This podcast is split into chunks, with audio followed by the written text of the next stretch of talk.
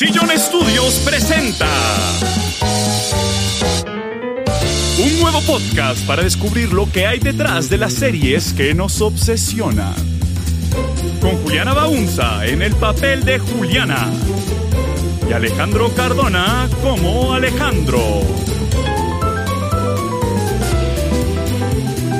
Con ustedes, Juliana y Alejandro de Televisión.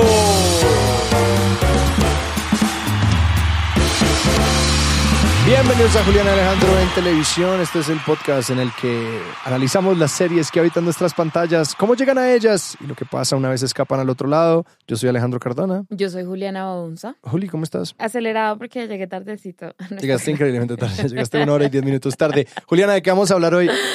Hoy vamos a hablar de una cosa muy importante en la televisión, una cosa que le da forma a las series que hemos visto, que es la regulación. Suena hartísimo. Este es un tema que suena tan harto que lo haría yo, Juliana. Yo sé. No sé qué pasó. Yo sé, yo sé, yo sé. Pero realmente las normas y las políticas detrás de la regulación en la televisión es lo que pues le da forma a qué tipo de series vemos, Total. en dónde las vemos. Y esas batallas que hay en la industria hablan mucho de todas las ansiedades sociales y culturales Mm. que tenemos acá en Occidente respecto a temas como la violencia, la sexualidad, Sí. las dinámicas de género, lo que sea.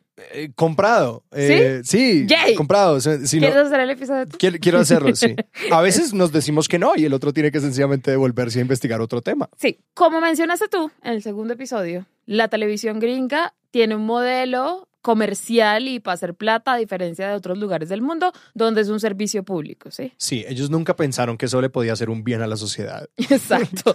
Como que al. Estado le podría interesar, como defender No, alguna esquina No, de eso. Exacto. Nah. Entonces siempre se ha pensado en la televisión en Estados Unidos como algo que pues tiene que beneficiar los intereses privados de las corporaciones que son dueñas de los medios, los eh, anunciantes de las marcas de los comerciales, pero en últimas el público sí tiene que ser parte de la ecuación y hay que pensar, bueno, esto cómo va a beneficiar a las personas que lo están viendo. Pero yo sí creo que había una creencia allí como desde el mercado las personas defenderán sus intereses, como dependiendo de dónde ven. Entonces es más como que, sí, es como esta creencia de que por el mismo, la función del mercado, pues si tú no estás dando un bien público, no va a funcionar todo esto, pero pues que no hay una mano directa de pues las personas que están consumiendo. Exacto, o sea, en Estados Unidos los dueños de los canales dicen básicamente podemos hacer las dos cosas al mismo tiempo, podemos beneficiar al público Sí. Obteniendo ganancias. Claro, que es, la- que es como lógica capitalista 101. Es Sí, como esa es la 100%, gran idea de 100%. empresa privada.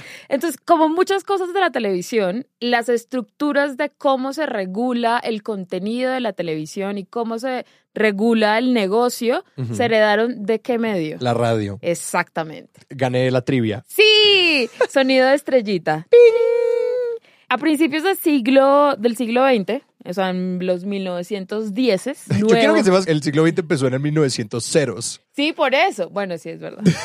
bueno, en los 1910, silencio, eh, la radio, que era como el nuevo medio de moda, uh, qué divertido, sí, sí. todos queremos oír radio, era un medio que no estaba muy regulado, había muchas emisoras amateurs. Y, que era relativamente fácil montar una Sí, emisora. cualquier persona con un transmisor podía, ¡ping! Ya, voy a empezar a transmitir. Y de repente, pues empezó a haber como un montón de programas y emisoras y frecuencias y esto era un caos, ¿sí? Sí. O sea, no había ningún orden. Entonces el gobierno se empezó a preocupar y, y, pues empezaron a pensar como no, si dejamos que esto sea el viejo este, que cada quien coja la frecuencia que se le dé la gana, la gente no va a tener interés en oírlo y si no tienen interés en oírlo, entonces ¿cómo vamos a venderles cosas? Entonces hay Claro. que meterle un poco de orden a esto, ¿sí? Y crearon en 1927 la Comisión Federal Radial, Federal Radio Commission. Ah, esa es la que luego evolucionaría a ser la FCC. Exacto, La en Comisión de, re- de 1934. Comunicaciones. Ok, Exacto. cuando llega la televisión. Exacto. Ya. Se volvió después la, como dijiste, la Comisión de Comunicaciones. Y esa es la agencia que regula tanto la radio como la televisión y lo que ocurre allí. Sí. La principal como tarea que tiene la FCC, que es la agencia de la que más hablaremos en este episodio, es dar licencias, ¿sí? Que es darle derechos a una cadena de usar las ondas públicas y les dicen, mira, tu frecuencia para tu cadena NBC. Para sorpresa de nadie, la FCC le dio las mejores frecuencias a las cadenas grandes, que eran las comerciales, que al principio eran NBC, CBS, ABC. Ellos pensaban como, bueno, ¿de qué forma decidimos a quién darle una licencia o no? O si renovarla o si negarla. Entonces, lo que determinaron fue un estándar para decir como, ah, bueno. Mereces un espacio. Mereces un espacio si le sirves al interés, conveniencia y necesidad del público. Ajá.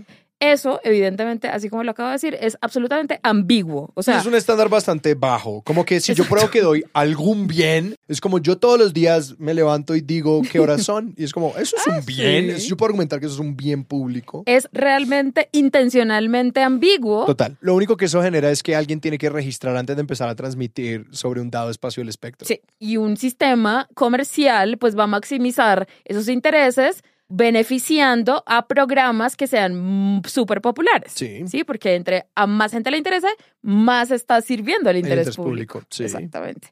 Había un presidente de NBC que se llamaba Robert Sarnoff, dijo una frase un día que era, un programa en el que la mayoría del público está interesado es un programa por derecho de interés público. Sí. ¿Ya? Entonces, si todo el mundo quiere ver esta vaina, hay que mostrársela porque la gente sabe qué es lo que le, pues, lo que le beneficia y sabe qué es lo que quiere. Que es súper interesante porque es muy como de la libertad individual y no toma una visión gringo. paternalista que también se puede ir del otro lado, que era como lo que pasaba en Colombia en el 57, que era como, vamos a montar la televisión para mostrarle a esta gente lo que necesita ver. Exacto. Era como, vamos a mostrarle obras de teatro y. Sí, exacto. Vamos a culturizar al pueblo. ¿Qué es lo que pasa en el Reino Unido o Canadá o en países como al principio era Sí. Colombia, pero Europa, donde, como tú contaste, el sistema siempre ha sido público? Sí.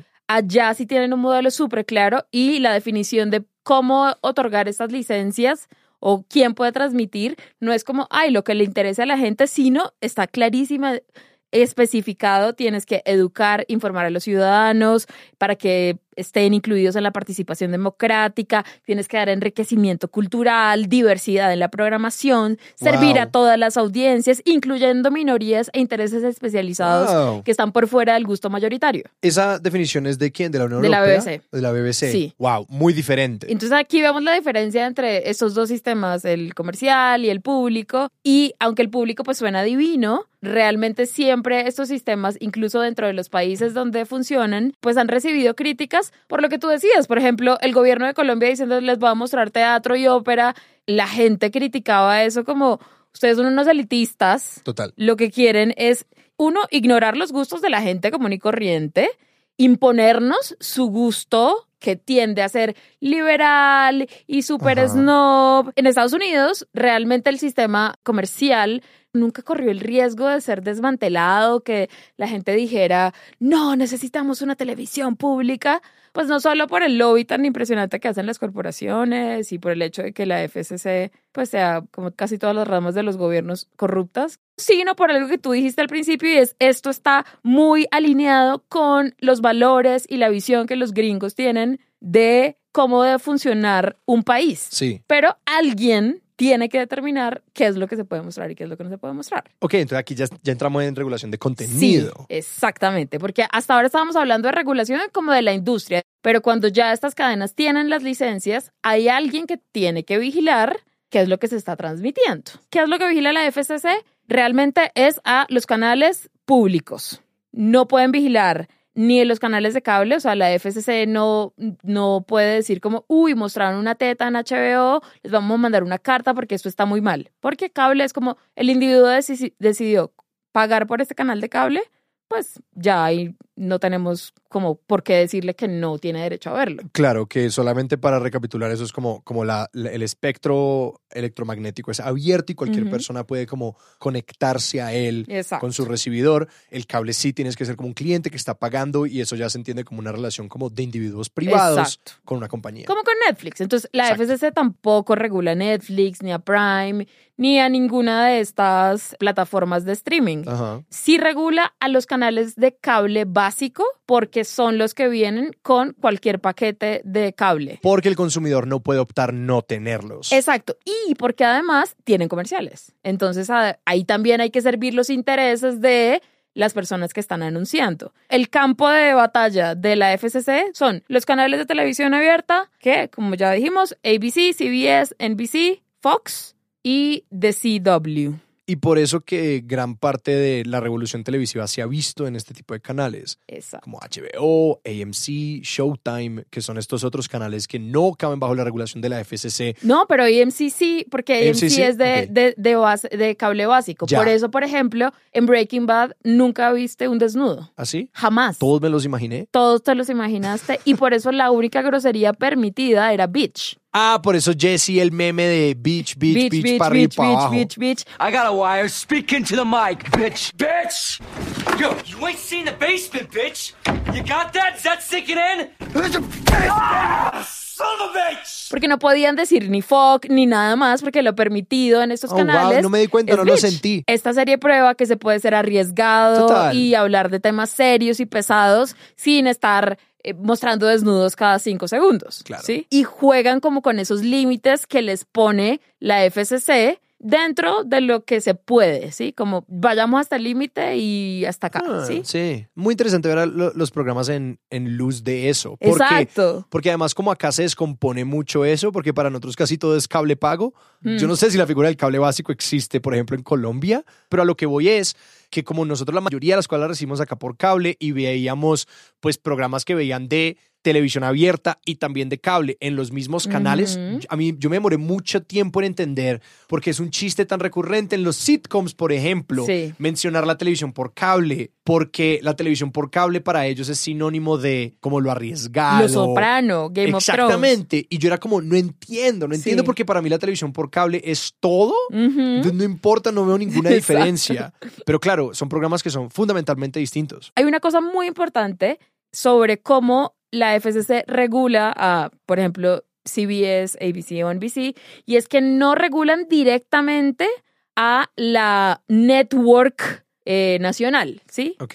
No regulan a la corporación grandota, sino a los canales locales, A lo que llaman los afiliados. los afiliados. Para explicar eso históricamente fue que, pues al comienzo empezaron a haber como muchas cadenitas de televisión y lo que empezaron a hacer fue que estas tres grandes redes nacionales empezaron a absorberlas porque lo que les daban era acceso como a grandes cantidades de programación que ni por el diablo habrían sido capaces de acceder de otra manera. Yo leí justo este año una noticia que Netflix, como te dije, no está regulada en Estados Unidos por la FCC, pero en el Reino Unido pasaron ahorita como un proyecto de ley para que una organización que se llama Ofcom regule a Netflix dentro del Reino Unido. Esto es para Uh. como poder ponerle avisos a los programas de esto es contenido para mayores de edad, esto tiene violencia, esto tiene ta, ta, ta. Cosa que pues en Estados Unidos no pasa, sí, como Sí. que no es obligación de ellos poner eso. es muy de los reguladores europeos que ellos son como que no me importa que seas una corporación privada, yo voy a velar por el interés de mis ciudadanos y por el bienestar de ellos. apenas está como empezando esto en el mundo de cómo podemos regular estas plataformas de streaming.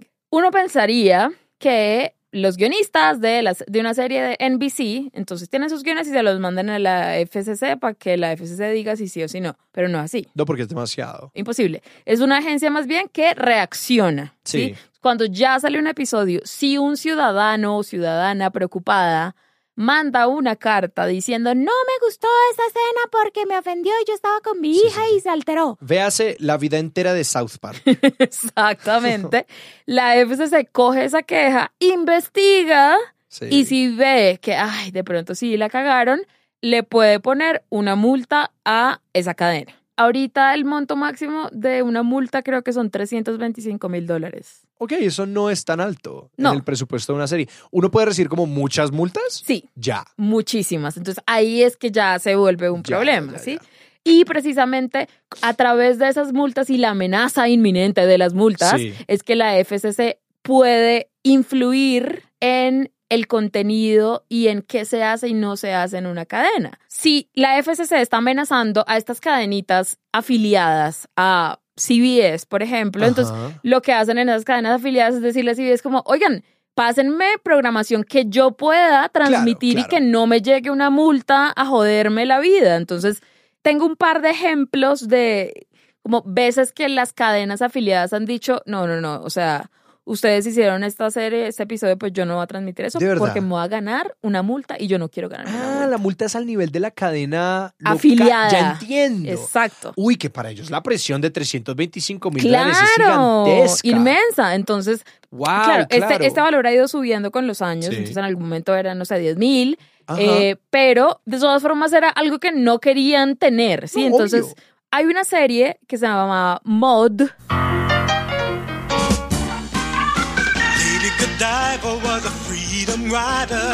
Era protagonizada por Bea Arthur. Pues esta es una serie de una vieja como súper que va diciendo lo que piensa. Ella es una señora, pues tiene, no sé, como 50 años, como una protofeminista de la Ajá. época.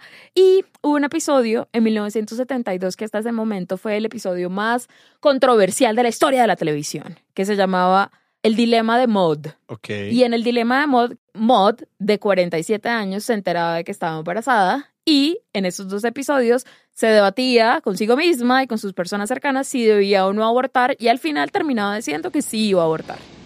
Maud, I think it would be wrong to have a child at our age. Oh, so do I, Walter. Oh, Walter, so do I.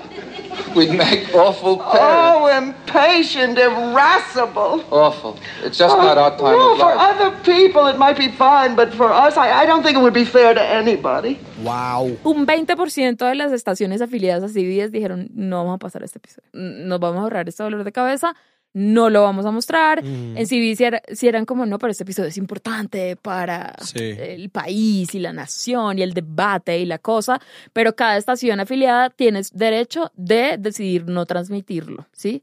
Y aún así se ganaron disque 40 mil cartas a la FS con quejas Sí, a ajá. CBS de ustedes están acabando con, Con la moral del país. A Norman Lear como que no le gusta dormir tranquilo. Exacto. Ese man sí levanta polvo a donde va. Exactamente. O sea, el man quería armar controversia por todo. Sí. Yo sería muy, una persona muy ansiosa como trabajando con lo Norman Lear. Yo sería como Norman, de verdad. Como de acuerdo con todo, pero nos van a matar. Había otra serie de los 70 también, como de 1977 al principios de los 80, que se llamaba Soap, que era como una sátira de las telenovelas que en inglés se llaman soap operas. Sí. Entonces esta era una Porque eran tradicionalmente patrocinadas por jabones. Esta también fue creada por una guionista que trabajó con Norman Lear. O sea, como que el man los volvía, se vayan revoltosos. Vayan, a buscar problemas, cosas. a sí. buscar problemas. Había un personaje que lo interpretaba Billy Crystal, como en su primer papel famoso. El personaje se llamaba Jody. Era un man abiertamente gay. Esto fue un mierdero. Sí. Un mierdero. 30 mil cartas de protesta recibió ABC. Hubo un man, un reverendo de una de estas iglesias baptistas, no sé qué, bla, bla, Ajá. eh, que creó una organización exclusivamente para joder a Soap. Como hasta que Ajá. no me quiten este programa, no dejo de joder. Se llamaba la Federación Nacional por la Decencia. Wow. Nació y murió para joder a esta serie. Era como su enemigo número uno, Wow. el de ese reverendo. Y eh, estaciones afiliadas a ABC decían como no... O sea, en este episodio este man está siendo demasiado gay. No vamos a pasar este episodio. Wow. Lo que introduce es muy interesante porque yo siempre había entendido esto como un balance como de la, como directamente la obscenidad, pero Mm. ahí se ve el canal por el que los televidentes pueden Mm. como muy directamente afectar ese resultado. Y casualmente siempre son estas personas como súper, como grupos súper conservadores. Claro. Es un nivel de organización nacional y mundial Sí. que de verdad arman unas campañas de boicot y no les gustó una escena en una serie, hijo de pucha, marchas todos los días. Claro, y que ya es un tema de puntos de vista, porque ya no es un tema de como, o sea, la, la idea de que es indefensible poner a un hombre gay en 1972 a Mm. maquillarse, Sí. es como, oye, pues esto claramente no es una obscenidad, no es nada, como que claramente no cabe dentro de algo que una cadena podría regular, pero pues sí sencillamente ponen presión desde como esta idea moral, esta idea del interés público, Exacto. que ya es mucho más personal. Y realmente, entonces uno diría, no, pero es que la FCC jode mucho, entonces ha estado como coartando las libertades de las cadenas, pero realmente las corporaciones han terminado haciendo pues lo que han querido, como que las veces que la FCC ha intentado pasar como una norma específica de hay que cumplir esto, como Ajá. en los años 40 hicieron un, como un reglamento que se llamaba The Blue Book, que Ajá. decía cosas de hecho que suenan súper bien, como que había que disminuir el tiempo de los comerciales en las cadenas, que había que aumentar la cantidad de programas locales hechos en cada cadena, Ajá. o que lo- tenía que haber un porcentaje específico de programas hechos por minorías. Sí. Eso nunca se cumplió. Y ahí es que sí se ve como pues el estándar capitalista allí de lo que se podría haber hecho desde como una regulación consciente y como proactiva. Es como que el 1% de las horas de programación deberían ser locales y o de minorías. Sí. Y el capitalismo es como, ¡No! Whatever. ¡Eso no vende! No me importa. Eso no lo puedo Incluso sindicar. Hubo un, un presidente de la FCC que fue el que puso Kennedy, que era un man que se llamaba Newton Minow, y el man dio un discurso. Tiene nombre de Harry Sí. Potter. Newton Minow. En 1961, él dio un discurso muy famoso que se llama Television and the Public Interest. ok. Presidentes de la FCC daban un discurso anual y siempre eran discursos como, ah, la televisión es una chimba, el futuro, estamos súper bien. Y este man llegó emo, como, esto es una mierda. Describió el panorama de la televisión como un vast wasteland. Vienen siendo como tierras baldías. Ajá, es sí, la traducción sí. de wasteland. Le dio duro a todo, pidió más diversidad, más opciones, condenaba que se, había muy poca cobertura de eventos como de asuntos públicos, que había una tendencia súper escapista en el entretenimiento, como ustedes están haciendo que la gente no piense, y dijo una frase hermosa que era, no es suficiente complacer los caprichos de la nación, deben también servir las necesidades de la nación. Wow, qué interesante porque yo siempre he escuchado ese discurso de esta forma risible de como, ja, esta gente creía que no se podía hacer nada Mm. bueno en la televisión, pero suena No. muchísimo más razonable. Claro, era, hermana, como por favor, denos un poco más de sustancia, que es lo que estoy viendo, no hay claro. nada. No, pues es que, que es esa gran idea de, creo que la buena metáfora para pensarse la regulación es como la idea de los cereales y la alimentación pública. Es como, debería haber algún tipo de regulación sobre lo que entra en el alimento. La gente es libre de elegir, Sí. pero también es como... Pues si somos libres de elegir y todo lo que nos muestran es basura porque es lo que más se vende. Y aunque este discurso es como súper, wow, crítico, increíble, y este era el presidente de la Ajá. realmente no se tradujo en Ningún cambio. nada, ningún cambio, ni una política activa para que las cosas cambiaran. Entonces, por eso digo, realmente, aunque, ay, sí, te pongo multas y la cosa, realmente como que las corporaciones han podido hacer lo que han querido. Por ejemplo, una época como que al principio de la radio y la televisión había unas reglas para restringir como estos monopolios y el alcance de las corporaciones Sí. ninguna compañía podía tener más de siete estaciones. Y no se podían tener duopolios, o sea que no podías ser dueña de dos estaciones en un mismo mercado. Sí. Y tampoco podías tener como propiedad cruzada, o sea, soy dueño de un periódico y una cadena de televisión en un mismo en una misma región. Eso no se podía hacer. Ya vimos cómo es que la FCC, cuál es su alcance, hasta dónde puede llegar, qué tipo de cosas les puede pedir, pero no hemos hablado de- realmente de qué, cuál es el tipo de contenido que ellos pueden decir, "Eh, eh, eh, eso no se puede mostrar. Tú mencionaste la obscenidad Sí. y esa es una de las tres categorías de contenido que la FCC puede decir peligroso. Son tres. Obscenidad, indecencia y profanidad.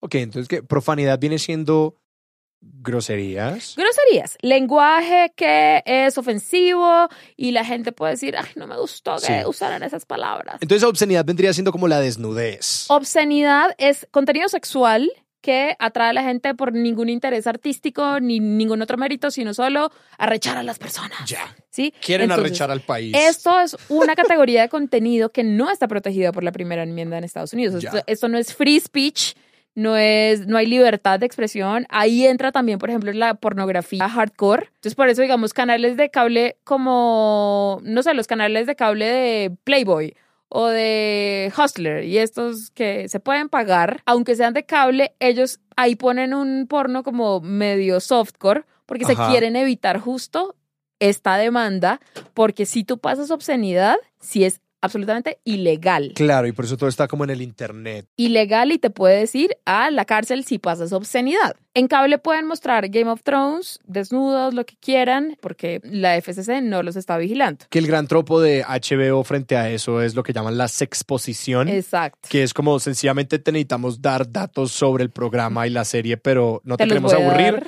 te lo vamos a dar en desnudo. Y hay otra categoría que es la indecencia, que es un poco difícil de definir. Pues la misma obscenidad es difícil y la profanidad Sí, también. O sí, sea, sí, esas líneas como que todo el tiempo se están moviendo. Hay una cita muy famosa de un congresista que cuando le pidieron como, pero congresista, defina la obscenidad porque Sí. estaba en un comité Sí. que tenía que definir ese trabajo. El tipo dijo, no puedo definir obscenidad, pero sé qué es cuando la veo. Exacto. Y ese continúa siendo el estándar Como tú de la sabes, obscenidad. todo es un montón de estándares ambiguos y unos, unas definiciones que no tienen sentido. La de la indecencia, por ejemplo, es material que representa o describe en términos claramente ofensivos, medidos por los estándares comunitarios contemporáneos para el medio de transmisión, órganos o actividades sexuales o excretoras. Eso, o sea, el material indecente, sí está protegido por la primera enmienda, o sea, sí es free speech, pero la FCC puede controlarlo como hasta ciertas horas. Entonces hay una cosa que se llama el safe harbor. Tú puedes, si quieres, hablar de pedos y mostrar nalgas, pero no lo puedes hacer de 6 de la mañana a 10 de la noche. Te pueden joder y te pueden poner una multa de la FCC. Cuando en I Love Lucy, Lucy Ricardo quedó embarazada. Bueno, Lucy, Lucille Ball quedó embarazada. Ambos, el- ambas las dos. Exacto, ambas las dos. El personaje pues también tenía que quedar embarazada. CBS y la FCC tenían un problema no con mostrarla a ella embarazada, sino con usar la palabra embarazo. Ah. Les parecía indecente decir embarazo en televisión. ¡Wow! Entonces no podían decir El la palabra puritanismo. porque era una palabra, disque, médica y, e indecente. Entonces no podían, en el episodio en el que dicen que Lucy está embarazada, no usaron la palabra embarazo y ese episodio se llama encinta, Ah, como expecting. Pero se llama es enceinte, Ah, como que en wow. francés. Enfant. Y todo el mundo como no entendimos nada. Entonces, los creadores juegan con, ok, me están limitando, no podemos decir embarazada. Son unas reglas súper arbitrarias. Y creo que de ahí salen unos experimentos muy bonitos y aquí estoy pensando de nuevo en The Good Place. Que en The Good Place hay un gran chiste que se hace a partir del hecho de que los personajes no pueden decir groserías. Somebody royally forked up.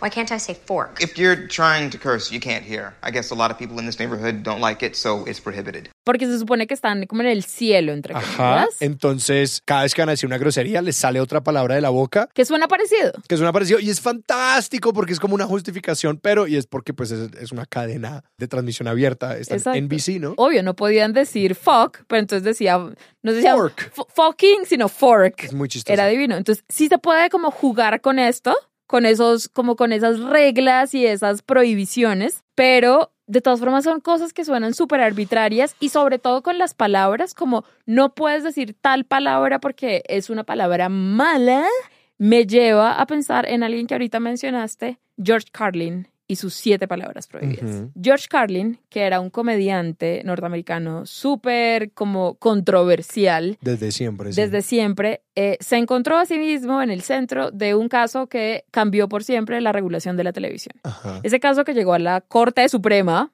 eh, se llamaba el Pacifica Case. Eso fue en 1975. Entonces él tenía un monólogo que se llamaba Filthy Words, como palabras sucias. Ese monólogo lo transmitió una estación de radio educativa sin ánimos de lucro en Nueva York. No bad words, bad thoughts, bad intentions, and words. You know the seven, don't you, that you can't say on television? Shit, piss, fuck, cunt, cocksucker, motherfucker, and tits, huh? En ese monólogo él habla de lo absurdo que es como la obsesión que tenemos como sociedad occidental con ciertas palabras que son consideradas tabú o sucias y que no se pueden usar en televisión. Y él dice como, hay siete palabras que no puedes utilizar y son, plan, bla, bla, bla, bla, bla, bla. Exacto. Ese caso, pues claro, la gente se quejó porque este señor está diciendo esto en radio pública, no se puede. El caso llegó a la Corte Suprema, la Corte Suprema determinó que la FCC sí pueden poner multas a las estaciones y a las cadenas de televisión y determinar qué tan indecente eh, es algún contenido. eh, dijeron que el monólogo de él no era obsceno, sino indecente. Ok. Y que de todas formas la FC tenía límites. Puede poner multas, pero tampoco puede ser súper poderosa. Y al final, el legado de este monólogo es muy chistoso porque justo él, o sea, George Carlin, en su rutina se está burlando de las reglas y los estándares absurdos que se ponen en los medios. Ajá. Y esa lista de siete palabras terminó siendo la lista de siete palabras que la FCC usa para determinar qué es indecente o qué no en la televisión. O sea, la lista no existía antes. O sea, él se inven- o sea, él la dedujo. Él dijo como, estas palabras son las que la gente ¿Sí? piensa que es sucia.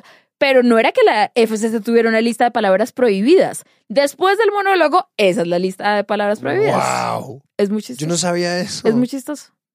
Entonces, como, gracias, George, por darnos la guía que necesitábamos. Y el man, no, ¡No! no. Esto era lo opuesto de lo que yo quería. Pero realmente creo yo que la forma más fácil de controlar a una cadena y a una serie, a creadores, es con la amenaza de El una terror, posible El litigación. miedo. Sí, claro. Porque así entonces la gente se autocensura. Porque las cadenas hoy en día tienen departamentos legales y esa vaina que llamaba Standards and Practices. Exactamente. Todas las cadenas tienen una, como una división interna. Estándares y prácticas. Y son los que dicen, o sea, ahí sí los guionistas les pasan a su departamento interno de la cadena, como son nuestros guiones, y esa gente es la que dice, uy, no, nos vamos a ganar una demanda. ¿Qué trabajo tan harto tiene que ser como todo el día decirle que no a personas creativas? Hay casos específicos, como por ejemplo una serie que mencionamos en el episodio de Showrunners, que es Murphy Brown. Murphy Brown es una serie creada por Diane English y es sobre una periodista presentadora de noticias en un canal ficticio de televisión. En una temporada de Murphy Brown, Murphy decide ser madre soltera. Y esto desató pues una guerra cultural en Estados Unidos. La gente decía que ella estaba acabando con los valores de la familia nuclear norteamericana porque cómo se atrevía a ser una madre soltera. Mil cartas a la FCC, mil cartas a la cadena e incluso el vicepresidente de Estados Unidos de ese momento, Dan Quayle, el man la cogió contra ella. El Departamento de Standards and Practices de la cadena justo siempre tenía que negociar con Diane English y el equipo de guionistas porque iban a hablar de personas reales. O sea, el vicepresidente estaba criticando al personaje y en la serie el personaje le respondía al vicepresidente. ¡Wow! Because in a recent speech, Vice President Quayle used me as an example of the poverty of values in this country and implied that I was a poor role model for our nation's youth. While some might argue that attacking my status as a single mother was nothing more than a cynical bit of election year posturing, I prefer to give the Vice President the benefit of the doubt. Era una cosa muy loca porque esta es una serie que uno pensaría, ay, bueno, es como sobre una protagonista independiente, entonces eh, se trata principalmente de feminismo o de ser mujer, pero realmente es una serie que habla, una de las series que más creo yo que ha hablado del estado de los medios de comunicación. ¡Wow! O sea, era una serie que hablaba de como el amarillismo, el sensacionalismo, las noticias como entretenimiento, la relación de poder que había en la televisión, la influencia que tenía la televisión en las opiniones de la gente, como que se estaba fusionando la vida real con la serie. Sí, Dan Quayle intentando apagar este fuego con Exacto. gasolina. Y ella entonces, el personaje Murphy Brown en el noticiero de la serie se burlaba de Dan Quayle. Mostraban recortes de periódicos reales, cosas que los políticos conservadores decían sobre Murphy Brown en la vida real. Claro, en la serie no como si ella fuera un programa de televisión, sino como si fuera una periodista. Exacto, una periodista que está decidiendo ser madre soltera. O sea, Increíble. increíble. Y este departamento interno tenía entonces que cuidarse mucho. Tenían que decir como, uff, este chistecito sí lo puedes hacer. Este otro chistecito no lo puedes hacer. Se me dificulta pensar en otros ejemplos en los que la realidad y la ficción se hayan fusionado de esta forma, como la crítica a la serie puesta dentro de la serie tan explícitamente y en conversación con la gente real. Pues eso lo único que me hace pensar es como lo que fue Trump para Saturday Night Sí, Live. exacto, tienes toda la razón. I'd like to begin with a list of complaints. People are mean to me. Joe here is very mean. Chris Wallace is mean. The economy is mean. It keeps losing jobs, which is mean to me. que Saturday Night Live es un programa de comedia que es súper interesante porque es muy único en su tipo, es decir, es un programa que todavía se transmite en vivo y toda la producción se hace esa semana. Entonces es un poco un evento Mm. deportivo porque uno sabe que todo lo que está viendo se escribió y se Muy produjo rápido. esa semana, entonces es muy rápido y es un programa que famosamente desde que nació en los 70s ha hecho parodias de los presidentes de Estados Unidos y pues realmente estaba en un espacio como muy, no sé, pues siempre ha tenido buenas audiencias, pero como un poco de desinterés. Y cuando apareció Trump y empezó a responderle a, A los sketches. a los sketches donde se burlaban de Trump, pues sencillamente Saturday Night Live tuvo las mejores temporadas que había tenido como en 20 años, porque pues de nuevo se había vuelto contestatario, como el presidente le estaba parando bolas. Al menos ese ejemplo se me ocurre. Y hay un caso que a mí me parece muy divertido de una serie que se llama NYPD Blue. Hiding like a little bitch when I drew my gun. Where you gonna hide at this time? Better shut your mouth. What, you both gonna pistol with me? You got guns? Come on, go ahead. Who gonna hit me first? Which side? Esa es una serie de 1993 al 2005, creada por David Milch, que después creó Deadwood, y un señor que se llama Steven Bochco. Bochco. Steven Bochco, creador de Hill Street Blues, LA Law, Doogie Howser. Y esa serie fue descrita como la primera serie R-rated de la televisión pública, que esto es rating R, Sí, eso es restringido para mayores de 18. esa es una serie sobre un precinto ficticio de la policía de Nueva York, el precinto 15. Hay un grupo de policías, el protagonista es un mancito que se llamaba Andy Sepowitz y era un man racista, homofóbico, exalcohólico, bueno, como alcohólico en recuperación, eh, pero también como redimible y todo el mundo lo quería. Y esa serie, precisamente porque era una serie de policías y quería ser como súper realista, y en esa época las cadenas de cable como HBO estaban siendo cada vez más populares, pues estos dos manes dijeron, o sea, nuestra competencia es el cable. Tenemos que hacer una serie que se sienta como real y como policías de verdad. Las palabras prohibidas las usaban todo el tiempo. Empezaron a empujar así contra los límites de lo que estaba permitido y lo que no estaba permitido. Y probaban y como que nadie les ponía multa y era como, eh, bueno, está bien, está permitido, ya son los 90, estamos más avanzaditos. Al principio, 57 cadenas afiliadas a ABC dijeron, no vamos a mostrar el episodio piloto, porque esto es demasiado arriesgado. Ajá. Hubo protestas de organizaciones como la American Family Association. Los anunciantes como de las marcas top, o sea, gaseosas, cervezas, comida rápida, automóviles, no anunciaron al principio. Era como, no, no, no, yo no voy a asociar mi marca con este programa tan problemático.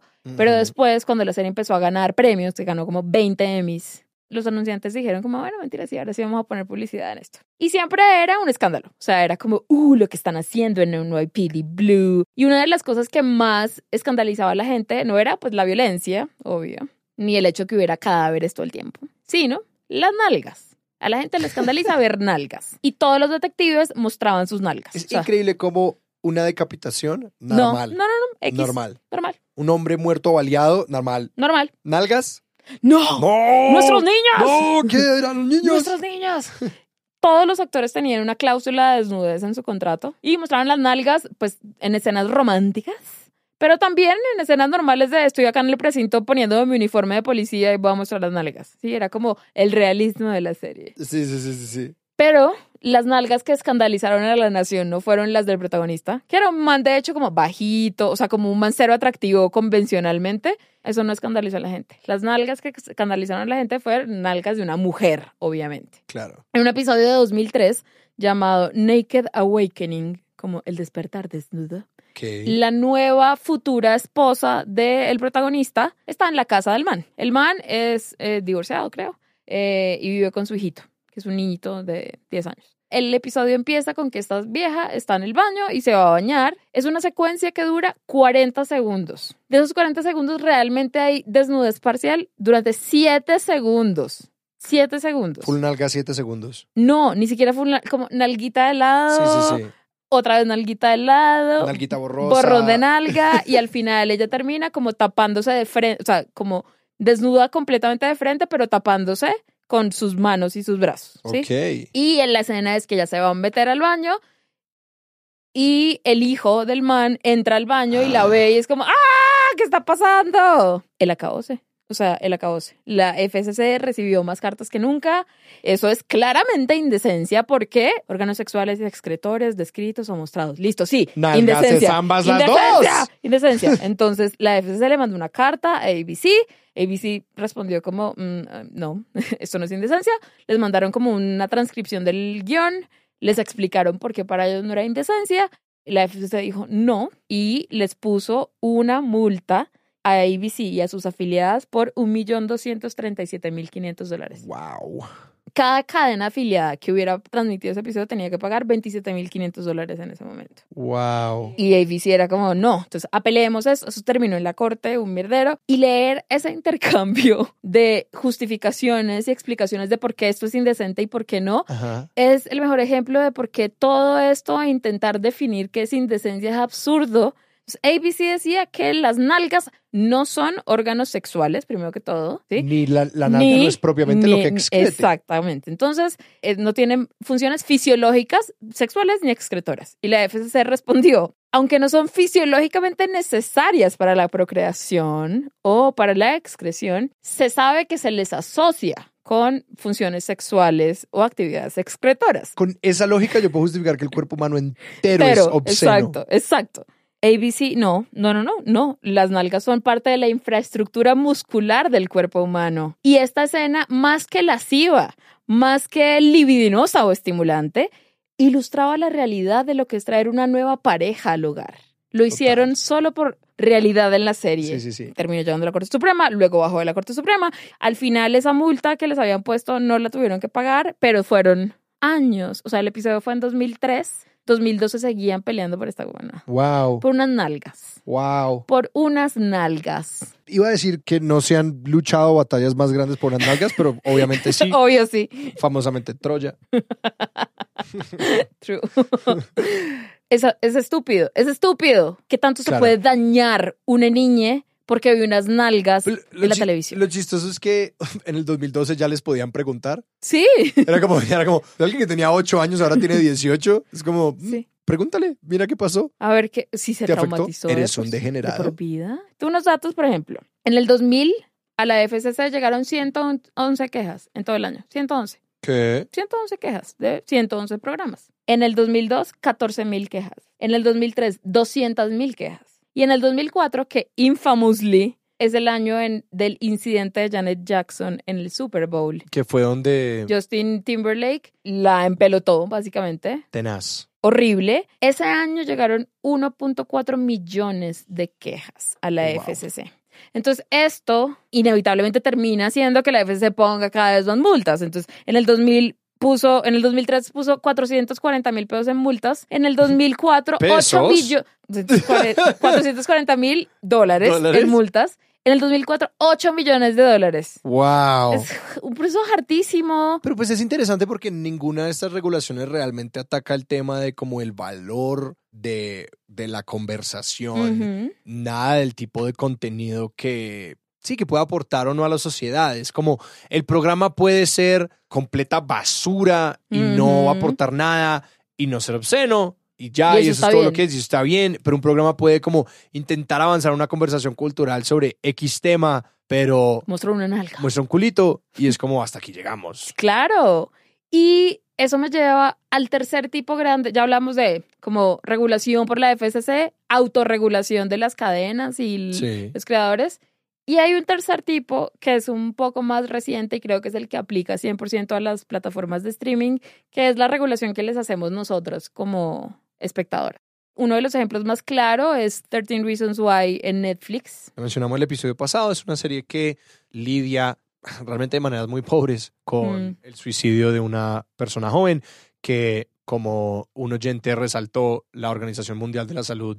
No recuerdo si se pronunció directamente sobre el episodio, pero sí como todas las contraindicaciones posibles Mm. aplican a 13 Reasons Sí. Why. Es como esta no es la manera de hablar sobre el suicidio. Pues como Netflix no está regulada por la FCC, pues no podían ponerle ninguna multa, pero organizaciones de salud del mundo entero, o sea, esto no fue solo en Estados Unidos, Sí. en Nueva Zelanda, en Inglaterra, en todas partes, la gente, o sea, hubo críticas fuertes, cartas abiertas de organizaciones de salud mental, de psiquiatras, de médicos y médicas que decían como esto está peligroso y Netflix tuvo que responder. Netflix tuvo que empezar a poner avisos en todos los episodios, tuvo que al final de los episodios pues salen estos como las voces de los personajes dando los números y los datos de a dónde llamar o dónde consultar si necesitas ayuda y eso lo tuvieron que poner de una forma que no se pueda como saltar, así como cuando se acaba un episodio de Netflix uno, ah, salto al siguiente, esto no se puede saltar.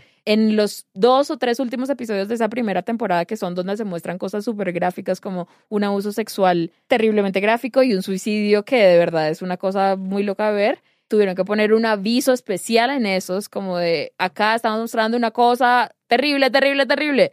No, y es que realmente hay unas estadísticas asustadoras como de el porcentaje eh, en el que aumentaron los suicidios adolescentes en el mes después de que se publicó 13 Reasons Why es una cosa loca. Y nadie puede decir, es culpa de 13 Reasons Why solamente, específicamente de 13 Reasons Why, pero pues hay una correlación que puede ser muy preocupante. Hay un cuerpo de investigación muy grande que asocia las demostraciones del suicidio en medios con el alza en el suicidio en hmm. como distintos lugares. Como que se puede contagiar realmente. Sí, como que el suicidio es un fenómeno social, es decir, y por poner un ejemplo específico de las guías de salud mental que previenen esto, es como una de las grandes cosas que no se debe hacer es hablar largo y tendido sobre, por ejemplo, los métodos del suicidio, las razones del suicidio, específicamente no describir métodos como sencillos o fáciles, rápidos, certeros, todo esto, no describir a las personas como víctimas de suicidio, eh, no hablar de que un suicidio fue exitoso,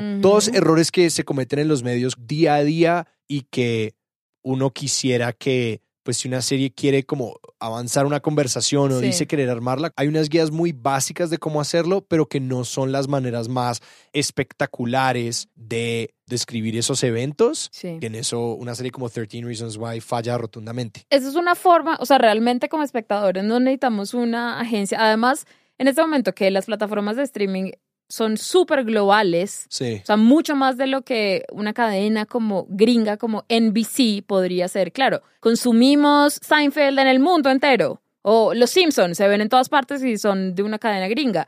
Pues precisamente porque son empresas gringas, están reguladas por cosas de Estados Unidos. Pero las compañías como Netflix es súper global en su consumo y no hay un ente vigilante de nuestros intereses para Netflix, pero nosotros mismos podemos ser ese ente y decirle a Netflix como, la cagaste en esto, pon un aviso. Pero es interesante pensar si en el futuro van a surgir entes transnacionales que intenten mm. regular espacios como el Internet, que es tan difícil. Muy difícil. Muy difícil, porque pues lo máximo que puedes hacer es como lo que está intentando hacer el Reino Unido, que es como abrir un ente que ah, opera a nivel local y es como que, bueno, pues puedes mm. mostrar estos programas, pero si no tienen X condiciones dentro de nuestro país, pero pues ahí se vuelve una maraña y lo que muy y en cada país va a pasar una cosa distinta. Claro, y lo que muy probablemente pasaría es que los mismos consumidores y consumidoras se opondrían al cambio. Exacto. Porque dicen, no, yo lo, yo lo manejo. Como déjame, yo me encargo. Una vez más, nuestros episodios terminan diciendo no hay una respuesta, porque no es como que la regulación es mala y limita la creatividad. Pero por otro lado, recordemos quiénes nos están dando estas historias de ficción, que son corporaciones mediáticas y conglomerados que tienen mucho poder. Entonces, de pronto sí está bien regularlos de cierta forma. Sí, no, y realmente lo difícil es como, pues, como estas vainas se han crecido mucho más arriba del nivel de nación, ¿no? Son estas como entes que abarcan, como están sentadas a través de como todo el mundo, sí. pueden ejercer esa presión de la no regulación de otros espacios para como obrar allá. El otro espacio que es interesante en, el, en, términos de la regulación, que ni quiera sé llamarlo regulación, porque ya es muy como del lado de la censura, ya pensando más en el cine que en la televisión, es por ejemplo el espacio de China y el sudeste asiático. Que por ejemplo el mercado chino creo que admite algo así como 10 películas de Occidente al año y uno empieza a ver que, por ejemplo, en las películas de 10 años para acá hay muchas más apariciones de, por ejemplo, Beijing, Hong Kong, eh, como Shanghai, como ubicaciones en la película. Y es todo porque están como cortejando este mercado. El gobierno chino, ni siquiera el mercado, que el gobierno chino permita la entrada de estas como mega películas porque es un mercado enorme y creciente. Uno de los pocos mercados crecientes del cine es China y el sudeste asiático. Por eso es que en los Avengers siempre hay como una escena que uno es como, ¿y por qué exactamente estamos en Shanghai? Y Sí. es por eso.